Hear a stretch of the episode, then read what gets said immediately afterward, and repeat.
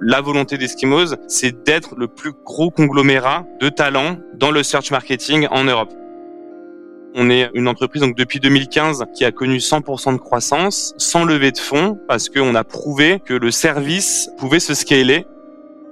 Les choses les plus solides se construisent souvent dans la durée. Et donc nous, l'idée d'Eskimos, en fait, c'est de devenir le leader européen de l'acquisition en ligne. Une boîte est la somme de ses compétences. Fais-la progresser et elle s'envole, laisse-la stagner et elle s'effondre. Et la meilleure façon de s'améliorer, c'est d'écouter ceux qui sont déjà passés par là. Les Jeunes Branches, c'est le podcast des entrepreneurs pour les entrepreneurs. Des entrepreneurs chez qui tout va vite, tout va loin, tout va fort. Et des entrepreneurs en quête d'humain, de croissance et de nouveauté. Au programme, des réussites, des échecs, des méthodes et surtout des tonnes d'apprentissages à appliquer le jour même sur ton projet. Alors, prépare de quoi noter et surtout, attention à la branche.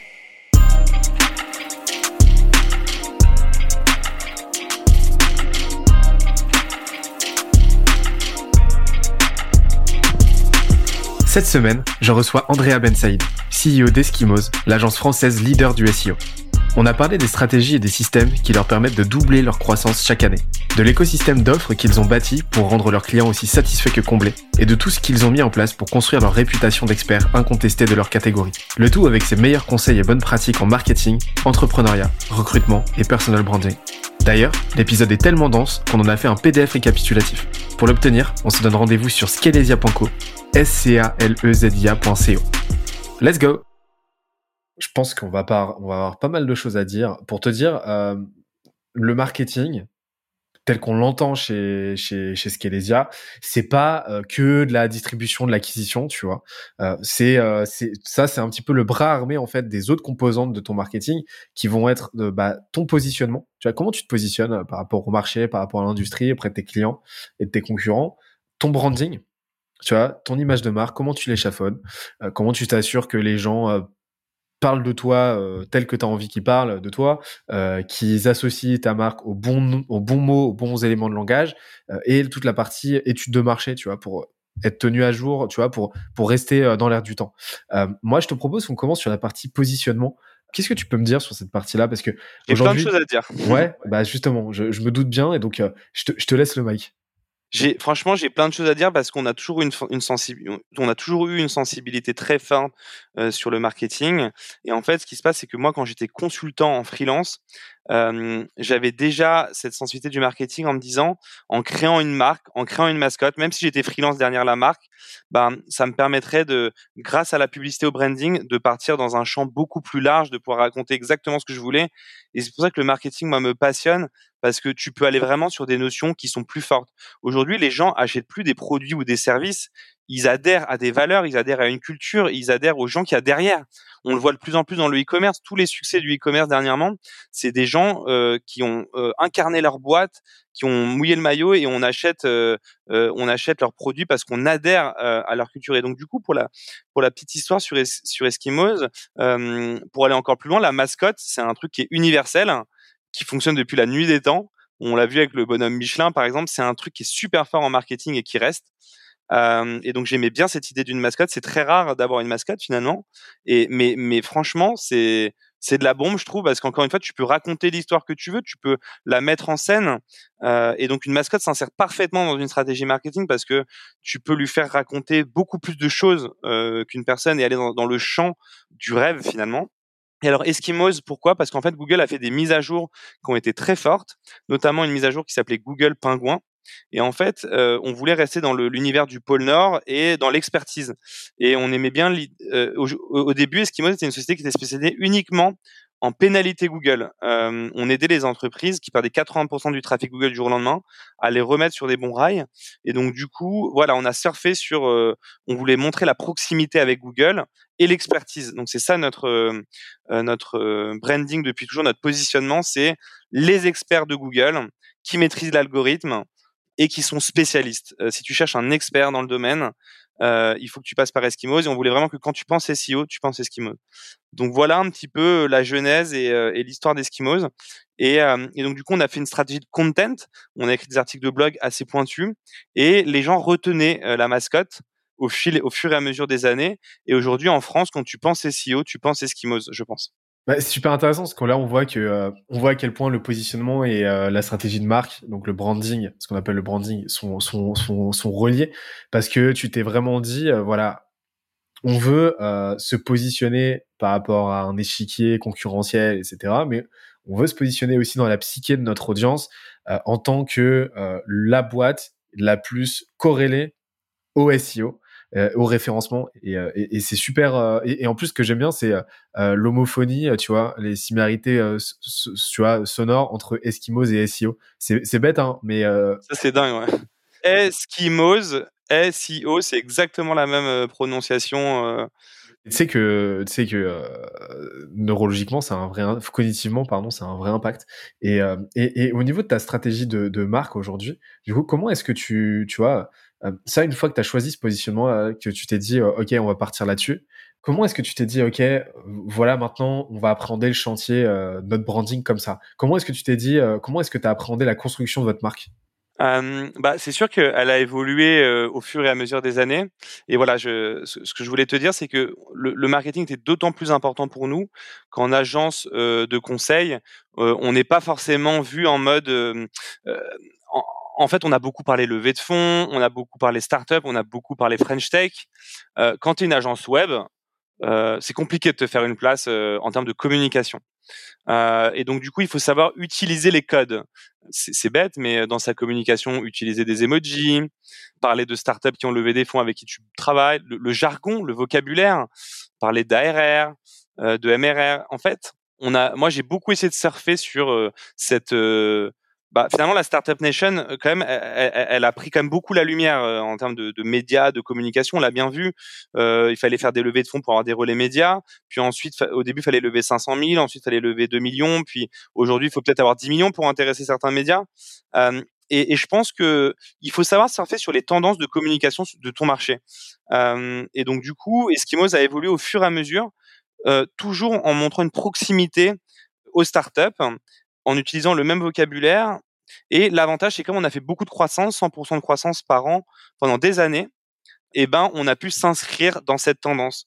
Mais je pense que si tu t'inscris pas dans cette tendance-là, quand tu lances ta boîte, bah c'est compliqué de, rayonner. Donc il, il, faut pas être bloqué sur euh, vraiment ce que ce que tu imagines, mais vraiment surfer sur la tendance de marché. Qu'est-ce qui marche aujourd'hui sur LinkedIn? De euh, quels sont les sujets qui marchent et comment surfer dessus pour que ta marque puisse être moderne, dynamique et dans l'air du temps. Et une agence, elle doit être dans l'air du temps aujourd'hui pour fonctionner. Eh ben écoute, parfait. Bah pour la, bah, pour la partie branding, euh, il m'en il m'en faut il m'en faut pas plus parce qu'aujourd'hui ce qu'on voit c'est que le, le véhicule principal de votre branding c'est vraiment votre positionnement au final. Et, euh, et, et c'est ce qui vous porte. Et c'est euh, et c'est la puissance de euh, bah, c'est toute la c'est, c'est la puissance de votre de votre, catalogue de produits de votre accompagnement bah, qui bah, qui reste votre meilleure vitrine. Parce que ce qu'on voit et on va en parler de la partie distribution de votre côté c'est bah, c'est que vous avez un inbound très fort. Vous avez un gros bouche à oreille vous avez euh, voilà 100%. Et c'est ça qui est génial dans le brand content, justement pour parler vraiment brand content et content marketing, c'est que tu capitalises. Et donc du coup, si tu investis pendant 5 ans en brand content et en content marketing versus 5 ans euh, juste euh, en faisant des petits coups de pub à droite à gauche, et eh ben en fait le brand content en fait va permettre de te faire vivre encore 5 ans après sans rien faire parce que tu as du bouche à oreille, tu as du contenu qui continue de vivre. Je te dis bêtise, on a lancé une chaîne YouTube. Notre chaîne YouTube, elle continue de prendre des abonnés, de faire des vues tous les jours, toutes les semaines, tous les mois, alors qu'on n'investit plus dedans, tu vois.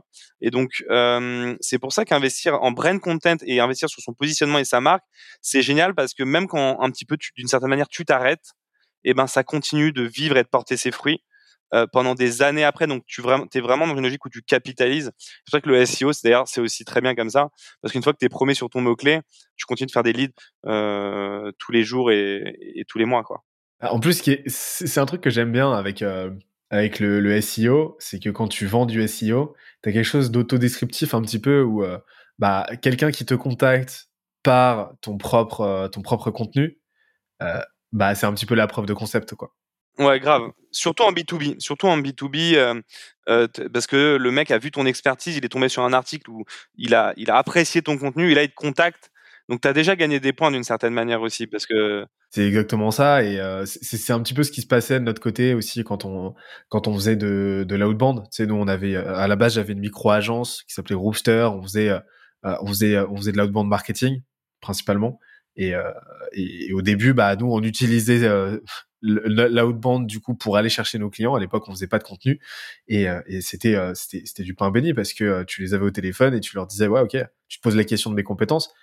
Par quel biais on est en train de discuter là? Mmh. Et puis c'est parti quoi. Donc euh, donc super super intéressant. Et, et, donc en fait là aujourd'hui euh, ce que je vois c'est que donc tu as, as, cette partie là euh, distribution. Dans, dans, au sein de ce continuum de la distribution, tu as votre SEO, donc votre propre référencement à vous, mais aussi tu as, as, as, une grosse partie personal branding de ton côté. Ouais, moi j'ai la particularité d'avoir investi aussi en personal branding euh, et donc du coup, euh, bah, euh, comme on se le disait tout à l'heure, moi j'ai voulu incarner la société, j'ai voulu mouiller le maillot. je trouve que voilà, quand on est entrepreneur, à un moment donné, faut faut sortir, faut voilà, faut, faut mouiller le, le t-shirt, faut faut aller faire des podcasts, faut aller faire des interviews, faut se montrer pour que les gens puissent humaniser aussi. Euh, c'est aussi pour humaniser ouais, la, société. Euh, et donc du coup, grâce à ce personal branding, ça me permet de pouvoir euh, accroître aussi mon réseau, euh, de rencontrer des nouvelles personnes, et du coup, en élargissant ce réseau, de d'avoir d'autant plus de, de notoriété. Euh, sur le sur le marché. Donc effectivement, on a aussi cette particularité où moi je poste sur LinkedIn depuis cinq ans toutes les semaines, sans sans jamais louper une seule semaine je suis un des premiers, je pense, à avoir investi sur LinkedIn euh, en France à, ce point-là. Et donc, du coup, ça me permet aujourd'hui de faire les plus gros reach en France autour du marketing digital sur LinkedIn. Donc, forcément, ça, c'est de la publicité organique aussi pour l'entreprise. Et c'est pour ça que d'ailleurs, on, a un budget marketing qui est presque proche de zéro euh, pour acquérir des clients parce que c'est que du bouche à oreille, de la réputation et de la visibilité organique.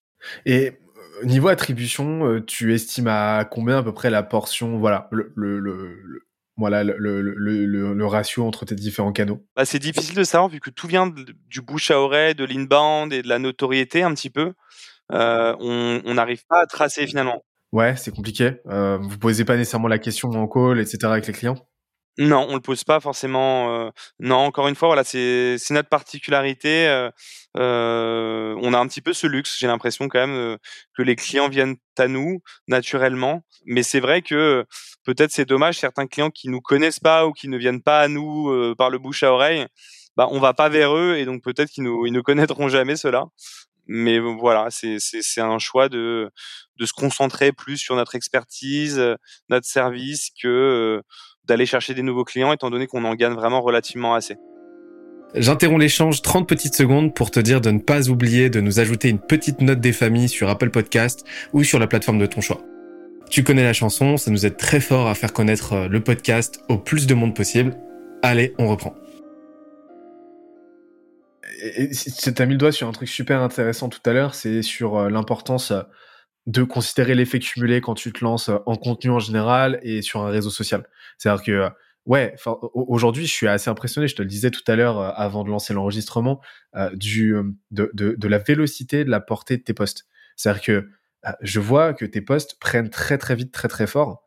Euh, en plus, euh, voilà, sans parler de ton, euh, de, ton, de ton audience qui est quand même assez large, tu as quand même un nombre de followers qui, qui est pas mal du tout. mais, mais on voit en fait cet effet cumulé là où bah, non seulement les utilisateurs te connaissent, voilà, ça fait des années que tu accompagnes leur quotidien parce que tu publies très régulièrement depuis très très longtemps. Donc tu as vraiment créé une proximité, une relation euh, parasociale très forte avec euh, les utilisateurs de LinkedIn.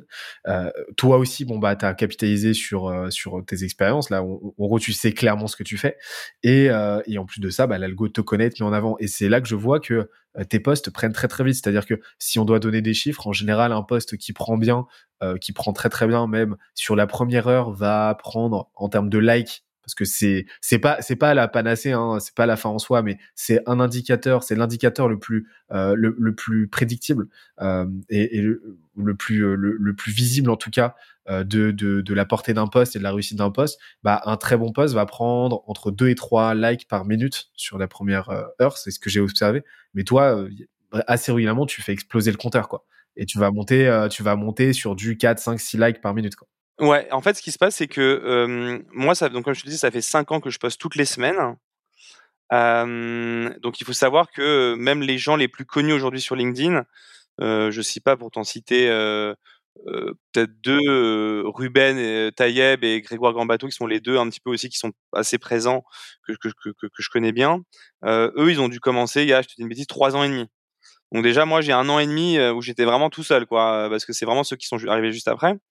Donc cinq ans que je poste toutes les semaines, que je réponds aux gens aux commentaires de manière personnalisée, que je réponds aux messages et que je rencontre des gens du réseau LinkedIn ben physiquement, euh, je vais prendre un café, on se connaît. Et, et quand on se connaît, ben on, se commande plus facilement les posts, on se like plus facilement parce qu'on se connaît finalement. Donc et, donc finalement, j'ai un peu fait tout ce qu'il fallait pour avoir un réseau solide sur la plateforme. Et, et le fait aussi, je te dis une bêtise, de que quand une personne commente un mes posts et que et qu'elle est sûre d'obtenir une réponse, ça la chauffe peut-être beaucoup plus facilement pour se lancer parce qu'elle elle est sûre que je vais lui répondre et qu'on va échanger. Euh, mais donc aujourd'hui, j'ai un risque qui est important et, et, qui continue de croître massivement. Donc, euh, donc LinkedIn, c'est clair que c'est une belle source de visibilité pour moi euh, et Eskimos. Euh, donc là, clairement, tu es en train de dire que euh, si, si tu, n'avais pas eu cette personal brand, ton acquisition aurait pas explosé aussi fort, quoi ça dépend sur quelle typologie de Parce que quand on est arrivé premier partout sur Google, on a quand même fait mouche, les gens nous ont contactés. Euh, il y avait un petit peu ce côté, je cherche une agence SEO, je vais la tester un peu sur Google pour voir si elle vaut le coup. Mais non, le LinkedIn m'a apporté un nouveau réseau, peut-être plus de, de, grands comptes, des startups, euh, une autre visibilité. Donc oui, c'est sûr que je pense que LinkedIn a participé à la croissance d'Eskimos, clairement. Et, et, puis en plus de ça, ça c'est un truc que je, je, répète tout le temps aussi, mais c'est LinkedIn, les réseaux sociaux, une personal brand euh, et du contenu brandé comme ça, euh, la finalité, enfin, trouver des clients, c'est pas une, c'est pas la seule finalité en fait. Euh, ça, ça te sert à énormément d'autres choses. Ça te sert déjà à étoffer ton réseau euh, IRL. Ça te sert à tenir au courant tenir au courant tes, tes, clients, tes prospects, tes partenaires de ce que tu fais. Donc ça te sert à du nurturing, ça te sert à trouver des partenaires, ça te sert à attirer les meilleurs talents, ça te sert à euh, faire de la relation presse euh, si tu en as envie. Et donc en fait, tu as énormément de leviers et, et, euh, et, finalement, tu aucune excuse aujourd'hui, tu aucune bonne raison de ne pas le faire de ne pas travailler le plus tôt possible ta personal brand. Mais là, c'est devenu concurrentiel sur LinkedIn. Hein. Excuse-moi, c'était coupé, mais toi, t'as commencé quand du coup? Bah justement, ce que j'allais dire, c'est que j'ai commencé plus tard que toi. Je crois que j'ai commencé, euh, euh j'ai commencé il y a peut-être deux ans moi à publier régulièrement. Mais c'est ça qui m'a impressionné, c'est que t'as commencé justement parce que je te disais ouais, t'as beaucoup d'abonnés. Tu m'as dit ouais, mais j'en ai pas autant que toi. Mais t'as commencé euh, aussi il y a peut-être deux fois moins longtemps que moi. Donc c'est pour ça que ta croissance d'abonnés a été a été très forte. C'est ça qui était assez impressionnant, je trouve. Bah écoute, merci, euh, merci. Après, moi je m'en, je m'en cache pas, tu sais, euh, c'est aussi, euh, c'est aussi un, une continuité de tout ce travail-là à l'époque que j'ai fait, tu vois, sur ma micro agence où, où j'ai fait de la outreach à balle.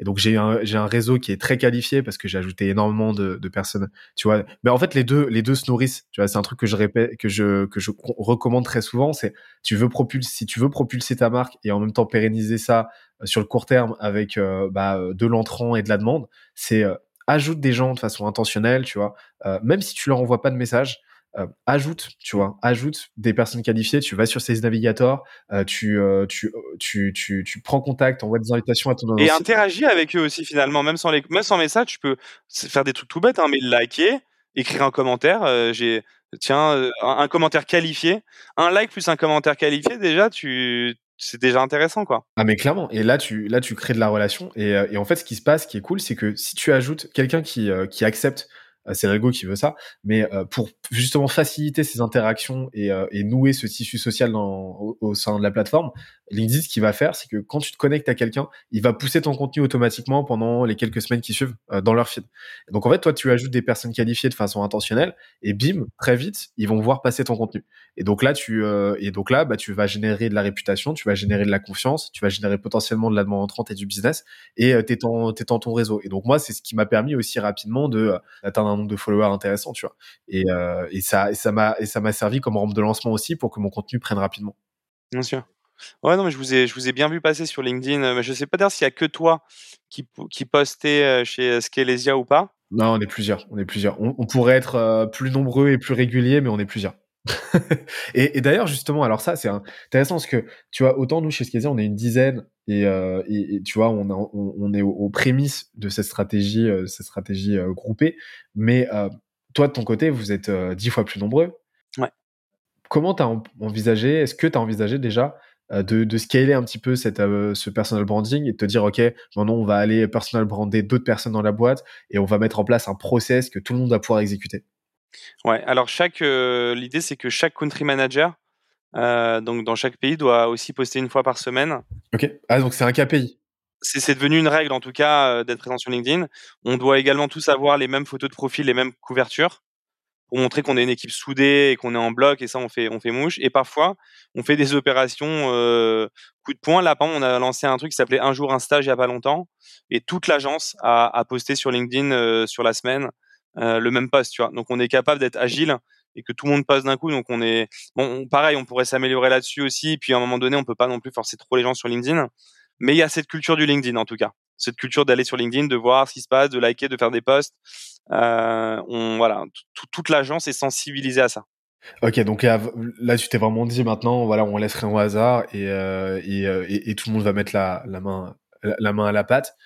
C'est quoi le plan maintenant, euh, s'il y en a un, pour aller, pour, pour aller potentiellement accélérer cette acquisition Est-ce que, est-ce que tu te dis, voilà, on, on continue ou est-ce que tu as déjà, euh, as déjà de la, de la, suite dans les idées tu, tu projettes potentiellement d'aller tester d'autres canaux prochainement et si oui, lesquels? L'acquisition euh, de clients, tu parles? Ouais, de votre côté. Ouais, alors euh, bah, aujourd'hui, oui, donc c'est content, euh, marketing, SEO, LinkedIn. On fait aussi de, on a des techniques d'ads un peu spécifiques avec de la vidéo en retargeting et et aussi un petit peu en acquisition sur des cibles très très spécifiques. c'est notre métier, donc on, on, maîtrise parfaitement ça, les audiences, pour avoir des coûts d'acquisition qui sont très faibles. Et vous le faites que sur de l'audience tiède, euh, tiède ou chaude en retargeting? Ouais. Ok. Et, et ça fonctionne, ça fonctionne très bien. On a un petit peu une recette qui fonctionne bien quand même. on est capable, par exemple, pour te donner un ordre d'idée, d'arriver dans un pays et pour très peu de budget, générer 50, 100 litres par mois. Sur, on peut le faire sur n'importe quel pays du monde, quoi. Hein. C'est pas mal. Et du lead vraiment qualifié un... Et du lead qualifié, ouais. ouais du lead qualifié. Ouais. Intentionniste ou Ouais, ouais, non, du lead qualifié. Ouais. Là, je te parle de lead qualifié 50-100. Euh, pour un budget relativement faible. C'est bon. Et euh, relativement faible euh, en termes de fourchette, ça représente quoi? Moins de 10 000 euros par mois. Ok.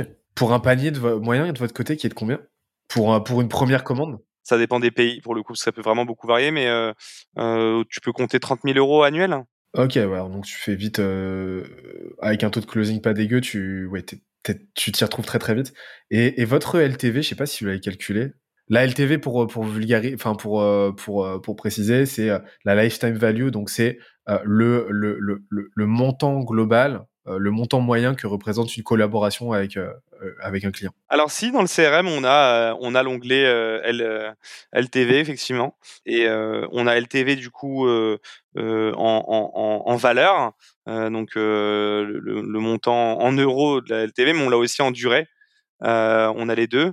Et après, euh, on différencie les raisons de départ d'un client. Ça aussi, on a processé. C'est pas pareil quelqu'un qui part parce qu'il a plus de plus budget, de budget, pardon, qu'il souhaite internaliser ou qu'il y a une erreur du consultant et il est pas content ou euh, qu'il arrête tout simplement. Donc du coup, on différencie les raisons aussi déjà. Et donc du coup, c'est pour ça que c'est délicat parce que dans le conseil, euh, euh regarder la LTV alors qu'au final, euh, tu as 90% de tes clients qui partent parce que ils sont très satisfaits mais ils ont plus de budget. Tu vois, c'est délicat parce que c'est pas vraiment une vraie LTV, c'est pas vraiment des des gens qui partent parce qu'ils veulent arrêter le service euh, ou qui sont insatisfaits. Donc nous, on est plus sur une approche qualitative par rapport à ça. Mais on calcule quand même la LTV euh, qui est dans notre CRM. C'est l'avantage d'avoir un CRM faut avoir une analyse précise du churn. Je trouve qu'il y a trop de gens qui disent on a tant de churn, mais ça veut rien dire en fait. Ça veut rien dire. Et puis, tu as des, des, t'as des boîtes, euh, tu as, des typologies de business qui vont être par définition sujettes à un churn plus élevé.